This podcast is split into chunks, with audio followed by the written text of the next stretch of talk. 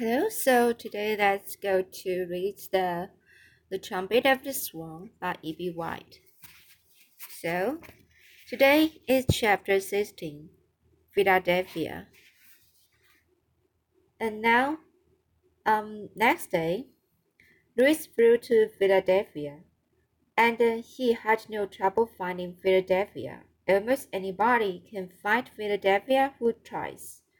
Louis simply rose into the uh, into the air with all his things around his neck, and when he was about two thousand feet high, he followed the railroad tracks to Providence, New London, New Haven, Bridgeport, Stamford, Costcote, Green, Greenwich, Port Chester, Rye, New Rochelle, New Rochelle, Pel Pelham, Mount Vernon, and the Bronx. When he saw the Empire State Building, he veered off to the right, crossed the um Hudson. So sorry, so um he veered off to the right. When he saw the Empire State, crossed the Hudson River and followed the railroad tracks to Newark and uh, Trenton and points south. At half past four, he reached the uh, Scar- uh, school Schuylkill River, Schuylkill, Schuylkill River, just beyond. He spied the Philadelphia Zoo. Bird Lake looked very attractive from the air. It was crowded with waterfowl of all kinds, ducks and geese mostly. Ruth thought he also saw two or three swans. He circled, picked an open spot, and exactly at 4.52 he splashed down. His trumpets band, band against his slate. His slate knocked against his metal. His metal raps against his chalk pencil, and his chalk pencil on his string uh, wound himself around his money bag. All in all, the spray down caused quite a commotion. The ducks and the geese were not expecting anything like this to happen. A big white trumpeter swung dropping down out of the sky, loaded with personal possessions. Louis paid no attention to the other birds. He had a day to keep. He saw a man lean on the white railing in front of the birdhouse.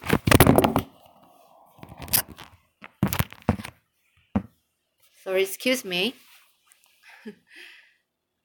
so the man was dressed in purple suit and wore, wore a Tyrolean hat. His face looked shrewd and wise, as though he knew a great many things, many of them not worthy knowing. That must be Abe Lucky Lucas, thought Louis. He swam quickly over. Coho, he said, through his trumpet. My pleasure, replied Mr. Lucas. You are right on time. The splashdown was sensational. Welcome to the Philadelphia Zoo, which grows with rare mammals, birds, reptiles, um, amphibians, and fishes, including sharks, rays, and other fish-like ver sorry, so these words bird, bird vertebrates. The other fish-like vertebrates. Watch out for wild animals. This place is is replete with them.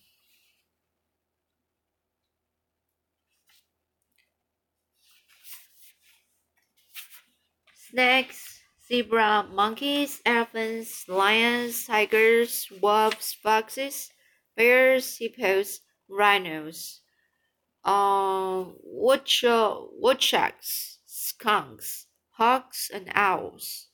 I seldom come here. My work confines me to the throbbing heart of the city. Among the money charge, changers. I'm under great pleasure, pressure. I'm under great pressure. Sorry, so I'm under great pressure from my work. How was your trip from Boston? Smooth, thought Louis on his slate. I made good time. What about my job? A happy question, replied Mr. Lucas. The job will start on October 15th. The contract has been finalized. Your place of employment is a nightclub of great renown. Across the river, a place of high fashion and low prices, a jumping giant. You will be called upon to make appearances each evening except on Sunday, and play your trumpet for the happy customers. Once in a while, you can join the jazz group. Louis the Swan on trumpet. The pay is very good. My spirits are lifted by thinking about the pay. Wealth and happiness are around the corner for Louis the Swan and the lucky Lucas the Great of Heart. My agent's, agent's fee is ten percent, a mere bagatelle. Sorry, so a mere uh, a bagatelle. A mere bagatelle. How do I get to the nightclub? asked Louis, who only understood about half of what Mr. Lucas was saying. In a taxicab, replied Mr. Lucas. Be at the north entrance of the zoo.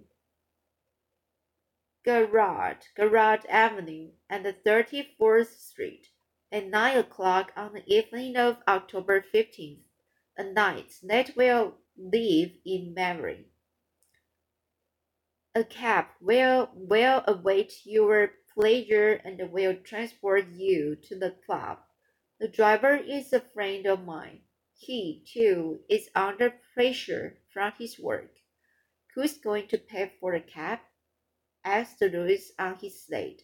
I am, replied Mr. Lucas. Lucky Lucas, the generous of heart, pays for a cab for Louis the Swan. And by the way, I see that you are wearing a money bag, and that is that it is plump with moolah. I suggest from the kindness of my great heart that you turn this turn this money bag over to me for safekeeping during your stay in Philadelphia, a place of many thieves and pickpockets. No, thank you, note Louis. Will keep money back myself. Very well, said Mr. Lucas. And now there is one other small matter I must bring to your attention. Most of, most of the birds that swing that swing on this luxury, luxury lagoon have undergone surgery. Candor compels me to tell you that the tip of one wing is usually removed by the management, a painless operation popular with zoos the world over. Um, pillion is the word for it, I believe. It detects the water bird and prevents him from leaving, leaving the narrow confines of this public park. park. And rising to the air, because when one wing is shorter than the other, the balance of the bird is upset. His attempt to take off would be uh, crowned, would be crowned with failure short, he can fly, sensing in, the in advance the re, revol, revulsion, revulsion. Sorry, so the revulsion you will feel towards having the tip of one of your powerful wings removed. I approached the man in charge of birds, and that before him, a proposition he has agreed not to clip your wing. It is arranged. He is a man of honor. Your freedom of movement is assured.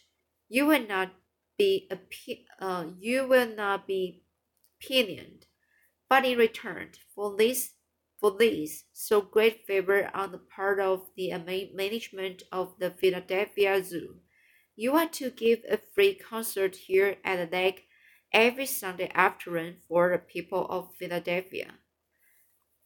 The peasantry who come here to refresh themselves. Is it a deal? Yes, Lord Louis. We give Sunday concert. Good, said Mr. Lucas. Farewell for the non for the nuns. Be at the north entrance at nine. October 15. A cap will await you. Play well, sweet swan. You will be the finest thing that has happened to Philadelphia since the constitutional constitutional convention of 1887. Reese didn't understand this, but he nodded goodbye to Mr. Lucas and swam off toward the island in the center of the lake. There he stepped ashore, straightened his things, preened his feathers, and rested. He was not sure he was going to like his new job. He was not sure he liked Mr. Lucas, but he needed money badly, and when you need money, you were willing to put up with difficulties, and uncertainties. One good thing about the whole business was the zoo itself. It seemed like an extremely nice place in spite of what he had heard about having your wing clipped. Louis had no intention of having a wing clipped. I will suck anybody who tries that on me, he said to himself. He was pleased to see so many other water birds. There were many kinds of ducks and geese. In the distance, he saw three trumpeter swans. They were old residents of the lake. Their names were Curiosity, Felicity, and Apathy. Louis decided he would wait a day or two before making their acquaintance. Bird's Lake has a fence around it. When the night came for him to start work, Reese polished his trumpet, put on all his things, flew over the fence, landed at the north entrance. He was there promptly at nine. The tax cab was there, waiting, just as Mr. Lucas had promised. Promised. Reese got in and was driven away to his new job. So now is chapter 17. Sabrina. Here is the story. During the next 10 weeks, Louis got rich. He went every evening except Sundays to the nightclub and played his trumpet for customers. He did not like the job at all. The place was big and crowded and noise, noisy. Everyone seemed to be talking too loudly eating too much and drinking too much. Most birds like to go to sleep at sundown. They do not want to stay up half the night entertaining people. But Louis was a musician, and musicians can choose their working hours. They must work when their employer wants them to. Every Saturday night, Louis collected his pay, five hundred dollars. Mr. Lucas was always on hand to receive his agent's fee of 10% from Louis. After Louis had paid Mr. Lucas, he still had $450 left, and he would put these in his money bag, hop into the waiting taxi cab, and return to Bird Lake, arriving at around 3 a.m.